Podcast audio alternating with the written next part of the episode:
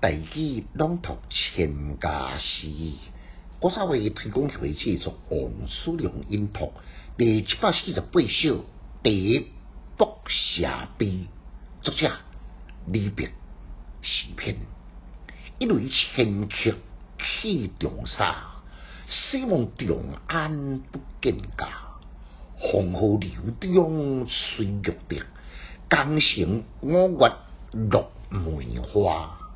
简介：诗仙李白为了得罪当朝的权贵高力士甲李林甫等，故不离乡，远离长安游历国事，哪会知时不我意，竟然像大海中的孤舟，毫无栖身之所。安数之乱了，伊受到英王李陵的模糊。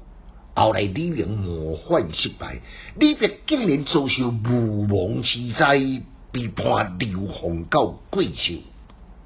当时已经是五十八岁老迈之龄，这首呢，就是路过黄河楼所写。头一句因为千曲起重沙，对照汉朝名士家义，被诽谤含冤不别。流放到长沙的典故，来发泄对无辜受害的悲愤。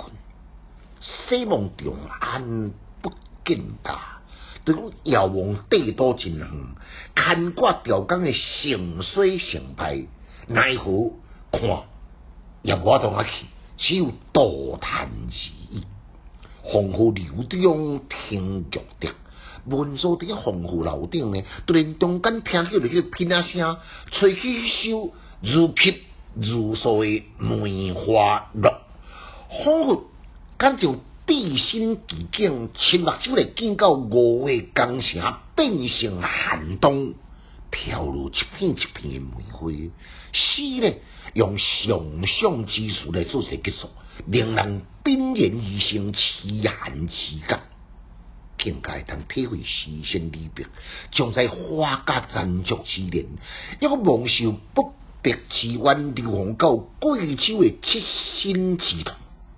前两句倾吐造句，嗰个心事，朴素希望能理解描述传神的表达，怀念帝都之情，甲看都无法到哪去的愁苦。后两句呢？写伫个黄河楼顶，听迄个片仔声，将片仔声来化作江城五月落梅花，苍凉的景象，照景生情，使前后的情景交融，真真不愧是天下第一诗仙的佳作。副句，曲曲是同音，k k 一类千 k 一类千曲。感官拢是绿声，所以韵律呢较无差别，较无差别吼。但是呢，我必须要向你来说明，这边明知故犯之处，提供你来做参考。来，咱搁再复诵一遍。因为千曲起重沙，希望长安不见家。黄河流中水玉的，江城五月落梅花。千家诗小研究，一丝讲强进修，读书快乐哦。